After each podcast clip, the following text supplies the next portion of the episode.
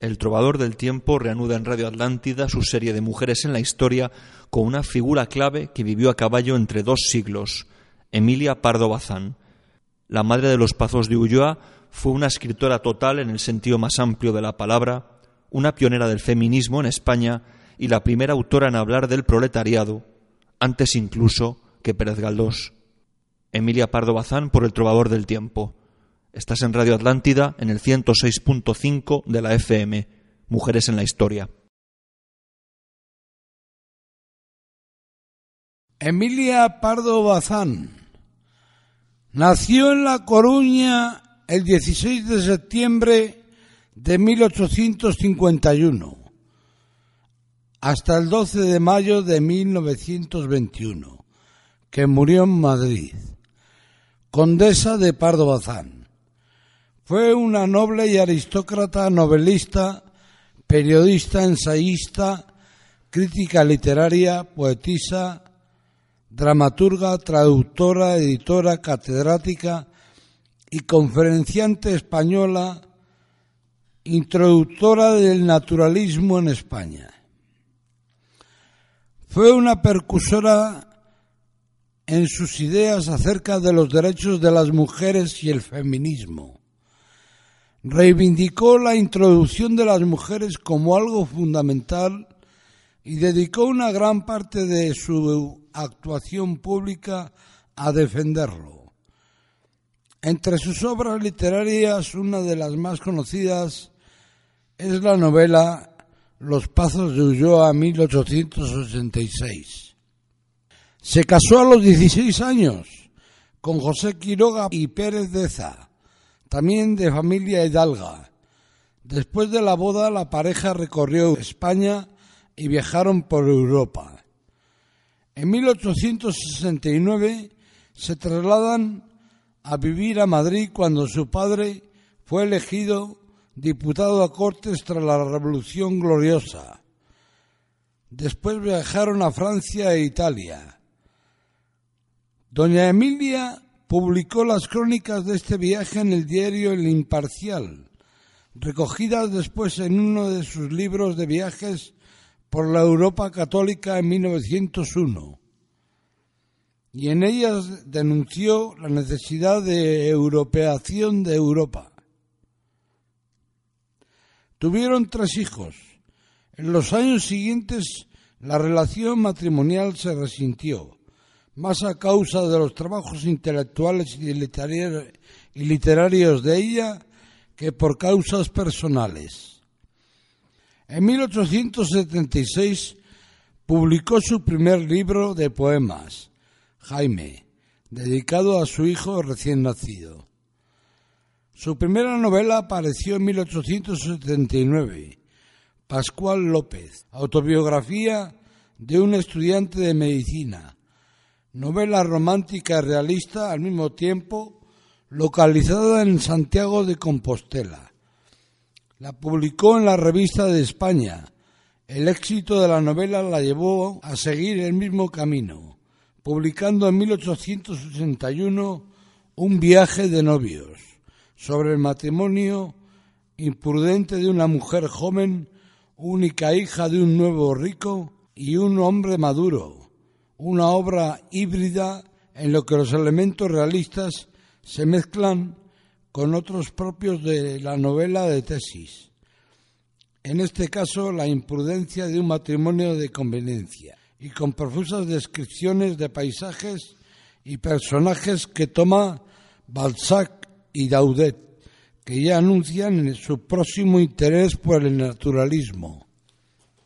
Es también en 1861 cuando se data el inicio de la correspondencia epistolar entre ella, doña Emilia, y Benito Pérez Galdós, con quien inicialmente mantiene una relación literaria que derivará hacia una intimidad amorosa de larga duración, especialmente tras separarse de su esposo en 1883 cuando Galdós se encontraba en el apogeo del triunfo de la desheredada y doña Emilia acababa de publicar La cuestión palpitante. no encontró detractores al ser considerada un manifiesto en favor de la literatura atea, sumado el hecho de que la autora era una mujer, esposa y madre. Con el escándalo, el libro aumenta sus ventas y aumenta la notoriedad de la escritora. La cuestión palpitante y la novela de la tribuna fueron el origen de su fama de escritora rebelde y provocadora. Incorpora por primera vez en la tribuna y la novela española al proletariado, antes que Pérez Galdós y Blasco Ibáñez, y describe los métodos industriales, forma de trabajo, duros horarios y el ambiente obrero en años de intensa movilización social, a la vez que realiza también un profundo análisis del mundo femenino y de la doble jornada de las obreras siendo madres y trabajadoras. Quizás por eso Pardo Bazán mantuvo una actitud que hizo ir de escándalo en escándalo. Pardo Bazán comenzó entonces una exitosa carrera literaria que alcanzaría un gran éxito con los Pazos de Ulloa de 1866 a 1887, obra cumbre del naturalismo español, aunque su producción posterior tomaría una senda más realista, marcada incluso por un espiritualismo muy influido por un catolicismo que en realidad nunca abandonó. Llegó a fundar y dirigir y escribir en su totalidad una revista cultural, Nuevo Teatro Crítico, de manera especial procuraba estar al tanto de los avances que se estaban produciendo en la ciencia y la técnica y defendía que las mujeres debían tener acceso a la educación para poder participar en ellos.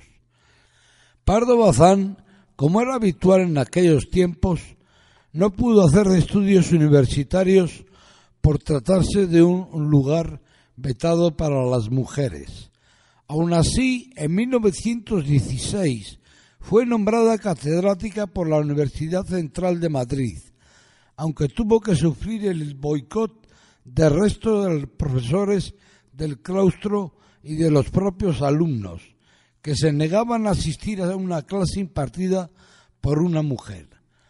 Por contra, Joaquín Sorolla, Unamuno o Ramón Campamor se contaron entre sus amistades. En sus novelas buscó retratar a las mujeres reales surgidas del cambio social. Pardo Bazán murió en Madrid en 1921, habiendo conseguido ser la primera presidenta de la sección literaria del Ateneo de Madrid y consejera de instrucción pública por nombramiento de Alfonso XIII pero las tozudas puertas de la academia, esas nunca se le abrieron. Poema de su libro inédito Himnos y Sueños. ¿Por qué, profeta triste, me dices que este siglo mató la poesía con desterrar el mito? Falta el ancho río, él buscará otro cauce para su curso limpido si exhausto el viajero se tiende en el camino, porque llegó la noche y están sus pies heridos. Al despuntar la aurora con redoblados bríos, emprenderá la ruta que le marcó el destino. Jamás de los poetas se extinguirán los himnos.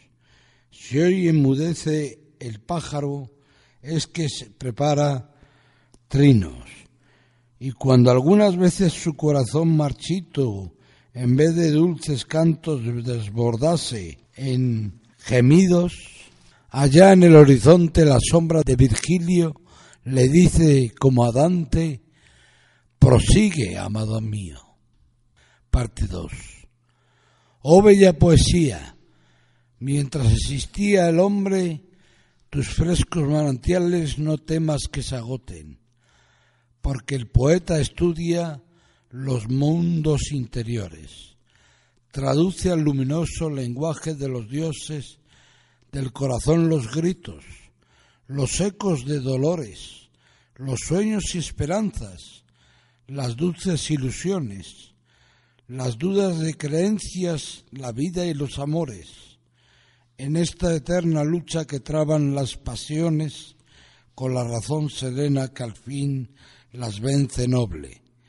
Como Jacob al ángel irán los triunfadores, pidiendo a la poesía sus santas bendiciones. De Emilia Pardo Bazán. Trovador del tiempo, José Méndez, para Radio Atlántida en el 106.5 de la FM.